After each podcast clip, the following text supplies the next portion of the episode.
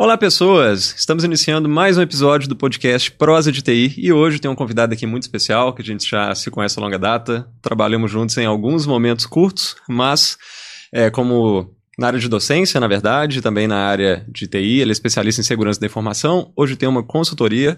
Vou deixar para ele falar mais da empresa dele no final, mas muito obrigado por estar aqui, Márcio. Cara, uma Obrigado, honra de ter aqui. E antes de começar, eu queria falar uma coisa. É, uma das frustrações que eu tenho na área de TI, de começar a, a fazer esse movimento de sair, é de não ter tido trabalhado contigo mais tempo. Queria ter trabalhado contigo mais, Pô, que honra, cara. Ô, mas assim, tem uma meia dúzia de pessoas que eu, que eu falo isso. Isso aí é uma delas. Mas obrigado demais por ter vindo, é uma honra você estar aqui hoje. Obrigado, é uma satisfação estar aqui participando do Prosa de TI. É, tava comentando um pouquinho para trás, né? Assim, é muito legal esse tipo de projeto, esse tipo de bate-papo, conteúdo que gera. Eu sou um fã desse tipo de trabalho. né? Gosto muito do teu trabalho, te acompanho há bastante tempo também, né? Desde Idem. a época lá da, da docência. A gente trabalhou também em tempos idos, né? Ah, quando você tava do lado de consultoria, eu do lado de cliente. E, cara, assim, eu fiquei super feliz com o convite, né? Tá participando aqui contigo, a gente bater um papo, eventualmente também as pessoas conhecerem um pouquinho mais, né, sobre quem é o Márcio, quem é a Kessel, quem é você. Acho que é super legal. Obrigado mesmo pelo convite. pô, massa demais. É, sobre o período que a gente trabalhou junto, acho que a primeira vez foi 2014 ou 15. 2015. Ah. 2015. Na É. época de localiza. Né, Isso, na implantação lá do, do Tufim, Altaica. Eni. Falando nisso, a Eni vem aqui também. a Ah, gente vai gravar com ela. grande Eni, cara. Eni é uma pessoa muito É. querida. Ó, Eni, abraço se estiver vendo esse episódio. Abraço, Eni. Mas é isso, antes da gente chegar nesse período de 2015, como que foi a sua trajetória? É, quais foram os desafios? Como é que você iniciou a TI? Como é que a TI chegou na sua vida? Legal.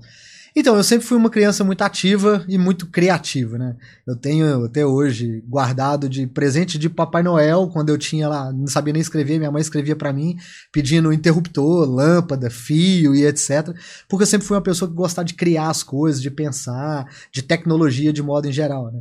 Meus presentes eram passar na loja de autopeça, né, depois da aula, criancinha, e levar peça de carro velha lá pra casa pra tentar montar alguma coisa e tal. Então eu sempre tive muito essa questão de, de criar, de pensar, de, de buscar tecnologia, de, de inventar coisas.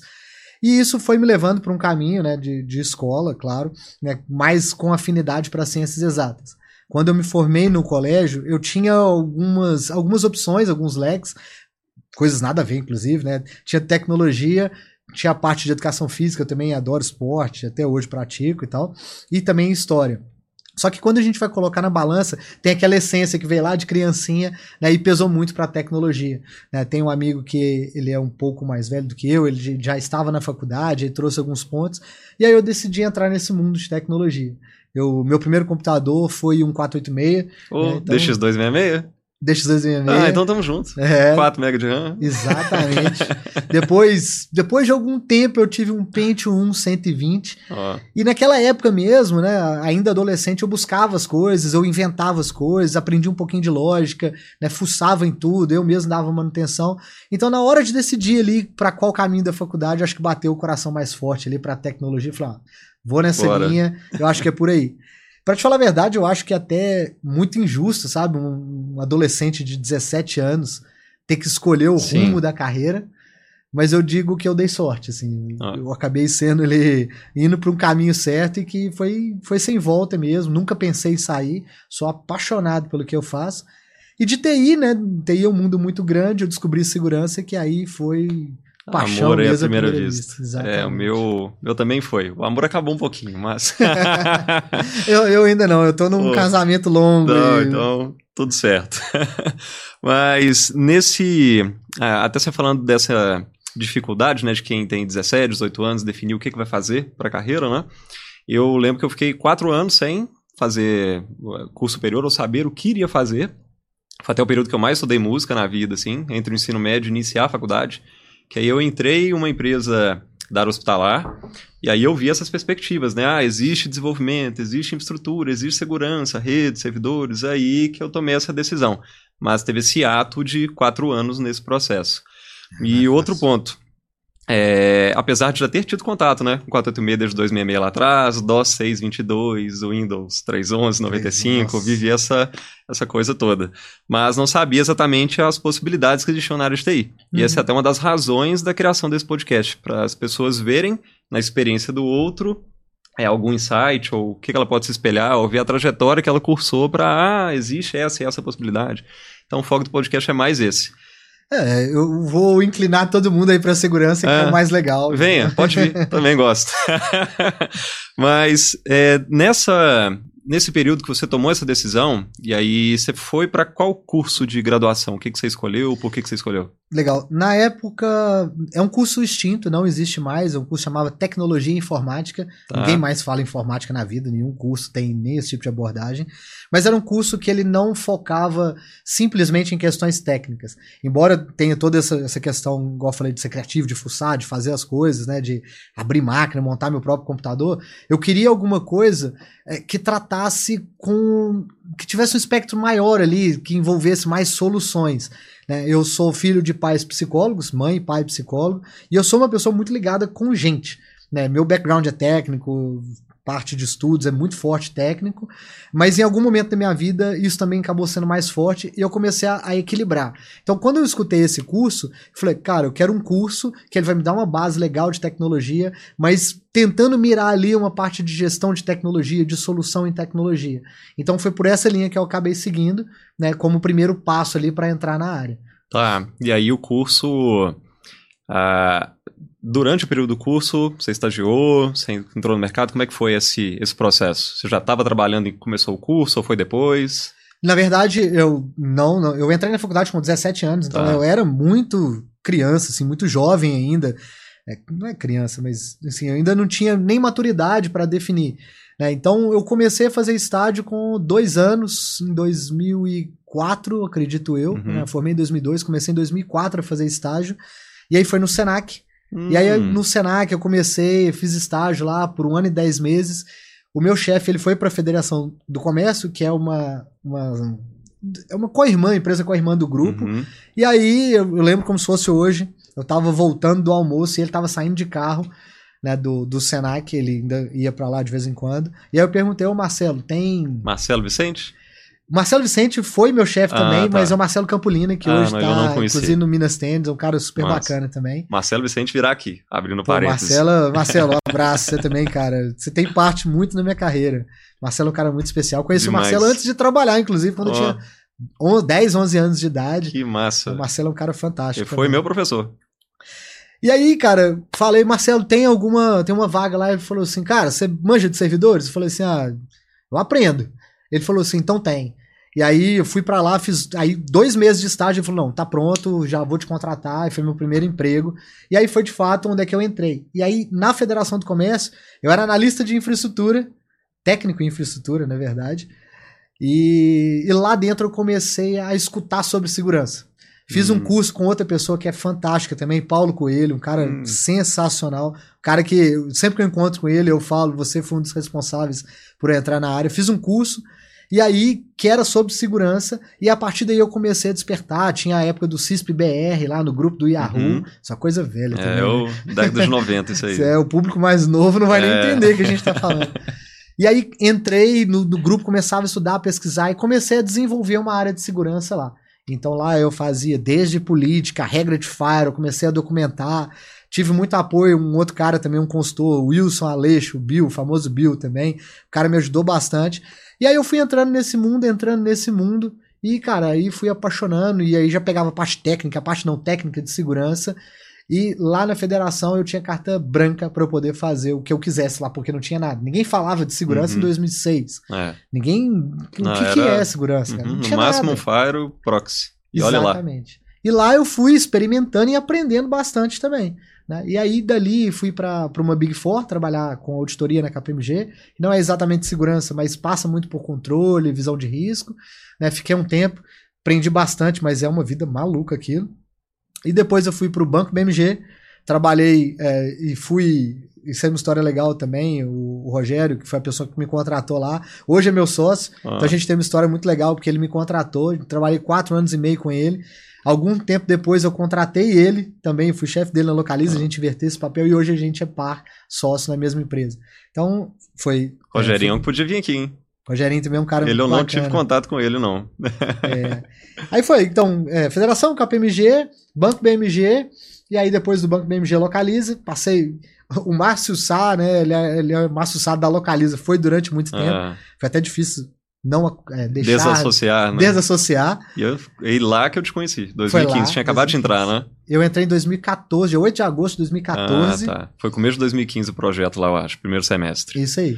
E aí eu lembro que era a área de segurança, acho que era só você e o Tofalini. Eu, Toffalini e o Manuel. Aí o Manuel também fazia uma outra parte lá, mas basicamente era eu e o Toff. Então eu É. entrei lá, eu e o Toff, e quando eu saí tinham mais de 25 pessoas. É. assim. Não, isso aí foi sensacional. Localiza, depois mercado Bitcoin. É, do mercado Bitcoin eu abri a Castle. A Castle. É. E experiência docente também, que foi muito legal. Massa. Cara, muito legal mesmo. É, Essa aí a gente viveu mais tempo junto. Exatamente, foi quando a gente encontrou. De novo lá na Uni, isso já era 2017, se eu não me engano. Nossa, 2016 aí já- já- ou 17. Eu lembro que que, é eu assumi. 17. É, eu lembro que eu assumi após 2015, mas a grade precisava de muito ajuste, não tinha muita abertura para controle, para processo, que aí é o que eu te trouxe depois. E aí mudei a grade 2016, acho que 2017, 18 selecionou lá com a gente. 17, Talvez 18. 19, não sei. É, Que eu fiquei até o fim de 19. É por aí, ou é É. 17, 18 ou 18, É. 19 também. E, cara, só um parêntese, foi muito legal, porque é, eu falei desse negócio de gostar muito de gente, e lecionar, cara, é um negócio que é muito interessante. A docência, ela te traz uma coisa que as pessoas às vezes não pensam, né? Você tem que estudar para lecionar. Sim. E você aprende tal qual você ensina. Uhum. E eu gostava muito, falei, pô, eu tô num curso que é no espectro de tech, falando de segurança, mas eu queria quebrar. Então, Aham. é, nas aulas que eu lecionava, não podia levar computador, não podia abrir o computador. E até as atividades práticas era papel, cartolina, parecia um parque de diversão, lá, um- sei lá, uma sala de jardim de infância, porque era colagem e tal, mas justamente para tentar despertar um pouquinho do pessoal, né, de raciocínio. Sair E o. Já te falei na época, mas os feedbacks eram todos positivos, tanto que te levei outros anos e a gente ficou nessa parceria lá. Foi legal, Era. cara, eu gostei bastante, uma experiência. Eu não faço isso mais por uma questão simples de tempo. É, Dois filhos, é, a vida hoje é mais é, difícil. já tá diferente. Mas eu gosto e pretendo voltar no futuro. Ah, Pra massa. não falar que eu não faço, hoje eu dou aula no curso de formação de conselheiro da GoNew também, Eu vi lá no LinkedIn. Que é bem legal, cara, assim, é uma perspectiva bem interessante. Falar para executivos ou para futuros conselheiros sobre resiliência cibernética. É. A docência, culpa sua, né, entrou na minha vida e Que acho bom. que também não, não vai sair 100%. Não, legal demais. Sobre mercado agora, na consultoria, né, com a Castle, como que você tem visto o desenvolvimento da segurança nessas empresas? O que, que eles têm mais demandado? É, como que tem sido essa relação agora com sendo fornecedor, né, e não mais cliente? Então, é, primeira coisa é que o mercado de segurança ele mudou bastante. É, A segurança que eu conheci, a segurança que eu aprendi lá atrás é totalmente do que, que a gente vê hoje. É, todo dia, se você abrir um site, em qualquer zine digital, qualquer site, você vai ver ali uma empresa que foi atacada, perdeu tanto e etc. Então hoje se fala muito mais. A grande verdade é que o mercado ele entendeu a importância de segurança e de fato ele começou a despertar para isso. Então, hoje existem muito mais demandas do que oferta de profissionais. né? Faltam profissionais no mercado. né? Cada vez mais o mercado ele tem, tem buscado preencher essas lacunas, mas falta profissional, falta gente preparada. E dentro das empresas é, é exatamente isso que acontece, sabe?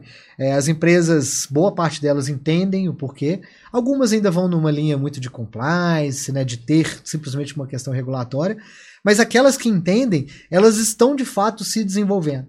Então, de, um, de uma outra forma, eu respondo sua pergunta assim: o mercado está em maturação. Uhum. A gente deu um grande salto de um tempo para agora, e aqui a gente já entra no mercado de maturação de segurança, onde eh, os processos começam a ser consolidados. Segurança não é mais visto como uma área do não. Uhum. Aliás, esse é, tem um capítulo bem interessante sobre isso, né? Segurança sempre foi aquela coisa associada, não pode, site bloqueado Uhum, e tal. aí. E uma das coisas que eu fiz na Localiza, e eu tenho até orgulho de falar isso, era justamente converter essa visão do cadeado. Né? O cadeado dá aquela ideia do não e não pode, do restrito. E lá a gente converteu para o escudo. Né? Que num paralelo, eu gosto muito de história, filme medieval e tal. Você per permite você defender a ofensiva inimiga e avançar né, com a outra mão. Que no caso da segurança da empresa é bloquear o que realmente tem que ser bloqueado, mas deixar a empresa, empresa fluir. Uhum. E aí, quando eu entendi essa perspectiva do que, que é segurança, cara, isso muda bastante, sabe? Porque aí você começa a fazer um jogo muito mais pró-negócio, a entender mais que você não tem que falar não para tudo, que você tem que entender o time to market, etc. E é exatamente essa leitura que eu tenho do mercado agora, né? Das empresas entenderem que segurança é parceiro de negócio, que é importante, que ela está ali muito mais para evitar que ela acabe uhum. ou que o uhum. negócio tenha um prejuízo muito grande. É uma área estratégica ali, né? Total, total. Hoje, hoje é, essa é a linha. É bom que essa, essa visão tem sido, né, uh, tem acontecido, tem sido mais percebida pelas empresas, pelos diretores, pelos acionistas, porque não era, se a gente for olhar cinco ou pouco mais, né, tempo, 5, 6 anos atrás, não era muito usual isso. Exatamente. Ainda não havia essa percepção. Cara, e, e, esse, inclusive, é o driver da própria Castle, sabe? Assim, é, criar alguma coisa, alguma empresa, um serviço que não fosse simplesmente empilhar a caixinha, sabe? Uhum. Acho que tem muito disso no mercado também, porque, como eu falei, assim, questão de maturação, acho que tem muito daquilo de querer resolver os problemas instantaneamente, ou sei lá, achar que alguma coisa é a panaceia, vai resolver tudo. Uhum. E, e, invariavelmente, as empresas tentam resolver tudo comprando tecnologia, investindo tantos milhões. Ah. E muitas das vezes, não é isso. E não é isso que o executivo quer escutar. Investimentos são importantes? Óbvio que sim. Claro que sim. A gente precisa de tecnologia para fazer aquilo que a gente não consegue fazer, ou que às vezes o volume é muito grande. Mas não é só isso. E aí, os próprios executivos entenderem isso, né, entenderem, eles ajudam até o mercado a amadurecer, porque vem a provocação do outro lado, uhum. né, e o uhum. mercado vai se moldando. Então, eu costumo falar, Gui, que segurança não deveria ser uma área. Segurança deveria ser uma competência distribuída com uma área orquestrando, né, que é no caso segurança. E na consultoria hoje, o que a gente vê é às vezes até as empresas querendo, despertando isso, entendendo, mas não conseguem não consegue seguir adiante, não consegue uhum. desenvolver, não consegue ter esse mindset. Profissionais também. Qualificados para poder fazer isso dentro de casa, né? Exatamente. Ou para trazer esse insight. Pô, cara, eu não preciso de uma tecnologia, eu preciso corrigir meus processos, eu preciso pensar diferente, uhum. eu preciso, sei lá, fechar as portas e as janelas antes de querer botar, sei lá, uma Ferrari na garagem, sabe? Assim, é. Então, acho que é por aí. Ah, massa. E a... fala um pouco mais da Kessel pra gente, serviços oferecidos, Legal. o que vocês estão propondo para o mercado? Então, a Kessel, é, ela vem disso, né, desse drive de, de olhar de risco e etc. E o que, que a gente faz hoje é trazer uma visão agnóstica. E, poxa, pode parecer muito romântico o que eu estou falando aqui, mas é fielmente o que, que a gente procura alcançar. Quando eu estava do outro lado, enquanto CISO das companhias, né, especialmente nas duas últimas, do outro lado do balcão, o que eu buscava muito era ter uma empresa que não tivesse o interesse por trás de me vender alguma coisa, um, um uma tecnologia e tal. Eu queria um ponto de vista agnóstico e que somasse experiência com a minha. Uhum. Então, a Kesson nasceu disso, desse desejo né, da gente ocupar um nicho de mercado, de ser uma empresa agnóstica e aí, quando eu falo agnóstico, é justamente eu chegar no cliente para poder falar assim: poxa, você tem cinco, seis caminhos e o melhor caminho é esse, ou o melhor caminho é esse. Ou não, eu tive experiência nesse caminho, você pode seguir, eu recomendo. Ou não, vamos ponderar em conjunto. Nunca né, falando, poxa, nós somos melhores, eu sei mais, mas se posicionando lado a lado ali com o head de segurança, trazendo um ponto de vista diferente. Uhum. Então, o propósito da Castle, ele, eu falo que ele é romântico porque Cara, é mais difícil de vender consultoria por uma questão cultural, é muito mais difícil, você tem que argumentar bastante, né? É uma questão de margem que é mais difícil, porque tem do outro lado, você tem pessoas, você tem funcionários, uhum. você tem su, o seu esforço por trás, tem muita coisa de capital intelectual, então isso é construção. E como é que você precifica o capital intelectual? É. Isso é difícil. É Demais. muito difícil.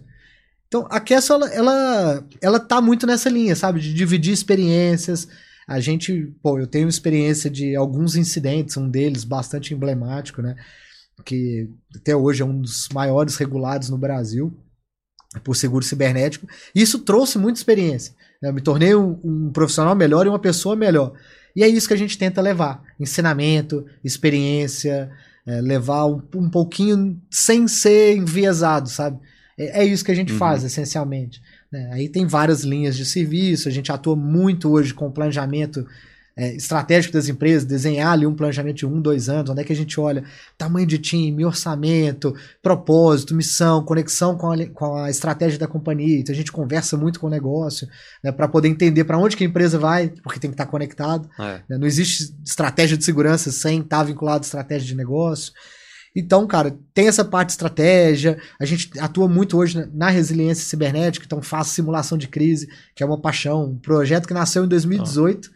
A Castle não tinha nem, nem, nem ideia dela existir. E é um produto que eu comecei a rabiscar na sala de casa e que hoje é um carro-chefe da companhia, sabe? Simulação de crise.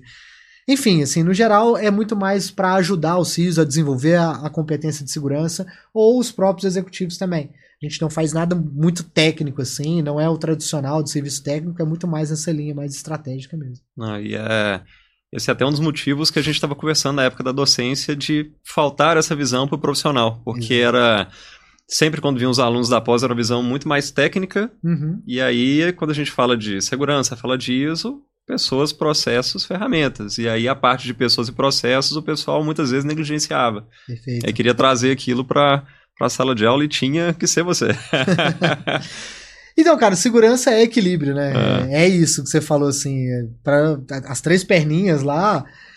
É, é, engraçado que vários conceitos do passado eles são muito fortes uhum. porque justamente são base, né? O negócio da é. confidencialidade, disponibilidade, integridade, pessoas, processos, tecnologias. Isso é muito forte isso é muito real. Né? Não tem como você ir para uma linha só, não tem como você só investir em tecnologia se você uhum. não tem um uhum. processo. É. E por trás de tudo tem pessoas. Uhum. Então tem que ter uma sinergia, tem que equilibrar um pratinho, o outro, e fazer a coisa funcionar de, de uma forma mais agregada. Né? É bem é, isso. Bem por aí. E falando para quem está pensando em entrar na área, é, queria ver uh, dois pontos, né? Porque, primeiro, você trabalhou um bom período com gestão na área de segurança e teve que contratar pessoas. Certo. Então, eu queria ver contigo dois pontos. Primeiro, uh, no momento da seleção, o que, que você buscava no perfil profissional das pessoas? E aí, o que, que você pode trazer de dica ou insight para essas pessoas? E principal dificuldade que você tem visto no mercado neste momento de contratação, que você vivenciou nesse, nessa experiência, tanto antes quanto agora uhum. na Kessel também, que você tem feito contratações. Sim. Inclusive, Marina Simão, vou te chamar é. para a gente conversar aqui. Cara, então, assim, é, isso é uma pergunta que eu, eu, eu, vou começar de uma outra linha. Né? Eu, eu gosto muito do tema liderança, gosto muito de gestão de pessoas e tal. E eu sempre olhei, assim, cara, como construir um time de alta performance, né? É, e, claro, a gente sempre pensa inicialmente, poxa, eu preciso ter um monte de ninja dentro da, do, do time, etc. Mas é justamente o contrário. Né? Primeira coisa que eu acho que quando. Aí falando mais no viés do contratante, você precisa saber o que você precisa dentro do seu time. E o time de alta performance ele é uma composição de perfis diferentes. Eu sou um fã de diversidade, e não é diversidade pelo contexto, pelo conceito que está no hype aí e tal, uhum. de orientação sexual, de raça, etc. Não, não é isso. É diversidade que leva em consideração um aspecto muito maior, que é independente de quem seja a pessoa, suas experiências, quem ela uhum. é, a personalidade, pontos de vista diferentes sempre agregam. Sim. Então, ter uma pessoa A, B, C, D ou F, não interessa, é sempre, sempre mais interessante do que você serializar um perfil e ter um time todo igual. Uhum. Né? Então, acho que o primeiro ponto é você tem que pensar exatamente no que você quer para compor o time. Né? Tentando criar essa pluralidade, de trazer gente diferente, mais sênior, menos sênior, mais velho, mais novo e etc. Porque cada um tem uma habilidade diferente. E aí, quando, quando sempre que eu fazia processos de contratação, entrevistas, eu estava muito mais interessado em conhecer a pessoa. Eu tenho uma regrinha que é, é com cinco minutos de entrevista, se eu tiver vontade de continuar a, a conversar com aquela pessoa, ali a pessoa, para mim, ela já tem. Um, eu classifico ela com uhum. menos, menos, mais, mais ou mais, mais. Uhum. E ali, para mim, esse já é um grande indicador. Eu conversei cinco minutos, poxa, legal, fiquei interessado, quero conhecer mais essa pessoa. Isso para mim já é tipo uns 40% do processo. E quando você vai conhecendo a pessoa, não importa se o título dela é A, B ou C, semestre, doutor, etc. Isso é importante em alguns aspectos. Se você tem uma linha de pesquisa, se você está querendo montar um laboratório, se você vai contratar um professor, etc. Isso tudo é relevante. Uhum. Mas no contexto assim, final de uma empresa, né, eu sempre olho muito mais sobre o que ela vai agregar no time, qual é a experiência prática que ela tem. Muito mais do que o acadêmico, ou muito mais do que a literatura, o by the book ali, sabe? Então, é, eu, particularmente, gosto de pessoas que têm vontade de aprender. É, com certeza o, o, o time Kessel vai escutar aqui, eles vão rir disso. Mas eu sou um cara chato. Eu sou, eu sou um cara chato porque eu, eu gosto de estudar, eu estudo o tempo inteiro, eu fico mandando coisa no grupo, eu não passo um dia sem estudar. E eu gosto de olhar para um profissional e ver que ele tem, sabe, ele, que o olho brilha. Tem esse drive ali para aquilo, né? Exato. E, e não precisa ser nenhum gênio, não, mas a pessoa tem que gostar do que faz. Ela tem que ter uma motivação natural, ela tem que ter paixão. Ah, às vezes não é uma paixão por segurança. Você citou o caso da Marina. Marina é uma pessoa incrível, uhum. fantástica, está trabalhando com a gente, chegou há pouco tempo na Castle. Mas a Marina não é um profissional nem de tecnologia. Mas ela é uma pessoa que pega, que abraça o desafio, que. Marina, ó, que coisa maluca aqui. Eu tô falando da Marina, mas tem Gabriel, o outro Gabriel, o Matheus, o time todo, o Rogério, todo mundo. A gente pega. Qual que é o desafio? O desafio é esse aqui, vamos fazer? Vamos. Cara, isso aqui é meio impossível. Ah, é meio, mas não é 100% ah. impossível. Vamos criar. E aí todo mundo se debruça e faz a coisa acontecer. Então, é, se eu pudesse dar uma dica para alguém, é, primeira coisa, assim, você tem que querer de verdade, sabe? Tá Pô, você quer aquela vaga? Dedica, corre atrás, estuda a empresa, sabe, saiba o que, que a empresa faz, né? conheça as pessoas e vá de coração aberto. Você não precisa ficar falando mentira, inventando história, né? Que você fez isso, aquilo. Naturalmente, isso. É, as pessoas, inclusive, né, que, que entrevistam, elas são treinadas para isso, elas sabem, uhum. né? Elas entendem isso. E, e ela vai conseguir fazer uma leitura. Então, é, em termos de formação, é óbvio que você tem que ter uma base, uhum. né, uma base interessante, uma questão de, de conhecimento, de, de pensar rápido, de, de. A área de tecnologia é muito disso, né? Uhum. De raciocínio e resolução de problemas. É, e, e, é curioso, né? A gente está no processo seletivo de estagiário para a Kesson. E acho que foram seis pessoas. E eu fiquei encantado, assim, são meninos do Cefet, ah. sabe? Que você vai conversando e você vê, poxa, que legal, sabe? Porque a gente que quer gente que tem vontade, que quer aprender. E para mim isso acho que é o mais importante. Sim. A pessoa tem que querer de verdade, ela tem que abraçar a causa. A gente não pede para ninguém chegar ninja uhum. ou saber de tudo. Cara, ainda mais no momento inicial de carreira, né? O cara Total. tá pensando em estágio, técnico, analista júnior, o cara tá ali num processo de formação ainda. Exato, não. É, exatamente, tipo, cara, você não tem que saber. Se você tiver uhum. vontade, é isso. O caminho é esse. Então você alia ali a parte de raciocínio, resolução de problema, boa vontade, proatividade. E, cara, e o tesão de trabalhar, uhum. para mim, acho que isso aí é o, é o que mais conta, sabe? É, é isso. Massa demais. Ouviram, né, pessoal? Mas é isso. É... Bom, Márcio, a gente tem. Acho que teria muito mais assunto para poder falar. Tem alguma questão que você queria pontuar para a gente encerrar? Antes de eu fazer a pergunta final, tem algum detalhe que você queria comentar que ficou. Cara, que eu, passou? Eu, eu, gosto de prosa, então é, a gente poderia ah. conversar aqui o tempo que você quiser, a gente vai discorrendo. Mas assim, é, acho que tem uma, uma mensagem que eu, que eu queria trazer, é que é uma das coisas de aprendizado, assim, de vida, né? Que, que hoje eu lido com isso, porque nem tudo são flores, tá, pessoal? Uhum. Não é fácil trabalhar, é, empreender principalmente, né? Tá à frente de qualquer cargo de gestão, você tem muita responsabilidade, pessoas por trás, a gente estava falando uhum. um pouquinho disso ali antes. Né? Então, o que eu acho que é hoje mais difícil para mim e que acho que vale para todo mundo, primeiro é você entender que você não tem que bancar o herói. Né? Você não tem que resolver tudo sozinho. Né? Você não é um super-herói. Você não vai conseguir rodar todos os pratinhos que você quer. E é difícil, porque eu sou um cara agitado, eu falo rápido, eu quero fazer as coisas. Né? Se me der trabalho, eu vou virar à noite. Se não tiver fazendo nada, eu vou. Procurar. Vou procurar. Somos dois. Ah, se, eu, se, eu tô dirigindo, eu, eu, eu acho improdutivo dirigir, então eu boto um podcast, eu tô uhum. estudando inglês, eu tô fazendo qualquer coisa. Mas eu acho assim que hoje, né, beirando os 40 anos aqui, né, já com uma pouco mais de experiência, eu olho muito para esse lado de, de equilibrar, sabe? De tentar uhum. equilibrar. Eu tenho dois filhos, né, uma, uma, esposa linda, uma família linda, etc. E hoje eu dedico boa parte do meu tempo né, tentando equilibrar o trabalho, a vida, os meus estudos, o meu lazer, porque acho que cada coisa tem o seu papel importante na vida. Uhum. Né? Então, para quem está começando, poxa, é legal, você vai dar um gás, às vezes você vai virar muito de madrugada, a gente oh. fez isso, até hoje Não, faz, Até né? hoje, mês passado aí. é, a gente faz isso, Cara, mas eh, quando você tiver esse, quando você tiver esse pensamento de equilibrar as coisas, eu acho que flui melhor. Eu acho que as coisas começam a encaixar melhor, flui melhor, né? E você consegue ter resultado melhor também. Sem pressa, como bom mineirinho, oh. vai devagarzinho. É, acho que é por aí, cara. Não, massa demais. Cara, obrigado demais pela Pô, presença, por você ter vindo. Uma honra. Satisfação, cara. E se você pudesse voltar lá no início da sua trajetória é, e falar alguma coisa pro Márcio lá do início, o que, que você falaria para ele? Cara, essa, essa pergunta é difícil. Uh, eu acho que tem duas coisas, tá, Gui? Ah. É, eu comecei a estudar inglês muito tarde, para falar a uhum. verdade. Uhum. É, eu botei na minha cabeça uma restrição que nunca existiu, na verdade. Uhum. Né? É, e hoje é totalmente diferente, mas para falar a verdade, tem o quê? Quatro anos que de fato eu fui aprender. Né? Isso é inevitável para a carreira e para o mundo que a gente Sim, vê hoje. Ainda mais TI, security, tudo vem de fora. Exatamente. O inglês é vital ali. Eu acho que esse é o primeiro ponto. E o segundo ponto é, vai muito nessa linha do que eu falei, sabe? De, de ponderar tudo no momento certo. Né? De entender que tudo as coisas acontecem no momento certo.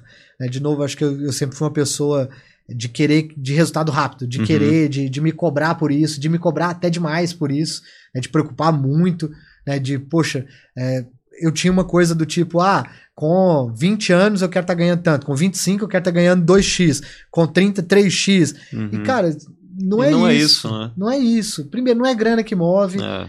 Não é nem só grana, tá? Mas é, é, de, às vezes, ficar. Metas são importantes porque uhum. te dá o direcionamento, mas a vida acontece tanta coisa no meio Sim. do caminho, é, é tão e, mais complexo. E nem sempre depende só da gente, né? Do local Perfeito. que você está inserido, do mercado, do, de oportunidade que possa surgir ou não. Tem um contexto muito maior fora. Perfeito. Inclusive, eu vi uma tirinha esses dias que eu achei, assim, incrível. Né, que tava lá, eu, eu não vou lembrar exatamente, mas era uma coisa mais ou menos assim: ah, Fulano tem 40 anos e tem uma Ferrari, tem uma empresa uma Ferrari. Fulano tem 35 anos e já viajou o mundo. É, fulano, é, sei lá, tem uma família incrível e, sei lá, faz um projeto social.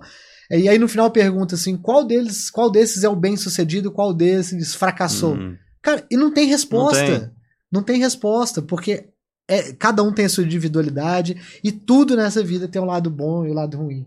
Então acho que essa ansiedade de querer fazer as coisas acontecer, de se cobrar demais e etc, é até um pouco injusta, né? Porque a gente precisa né, a, a, vida ela vai trazendo momentos, vai trazendo uhum. é, situações e ocasiões, igual você falou, a gente não tem controle não e tem. muda o rumo, né? É o contexto de cada um, né? O contexto que cada um estava inserido. Exatamente. É, cada, cada um com seu tempo e com Educação, seus momentos. criação, quem você conheceu, onde você passou. É. Tem um pouquinho de oportunidade também, Sim. cara. Você estava no lugar certo, na hora certa, isso acontece. Então... Tem. Aí é estar preparado para aquele momento, para a oportunidade surgiu naquele momento. Para mim, é. você matou a charada. O negócio é.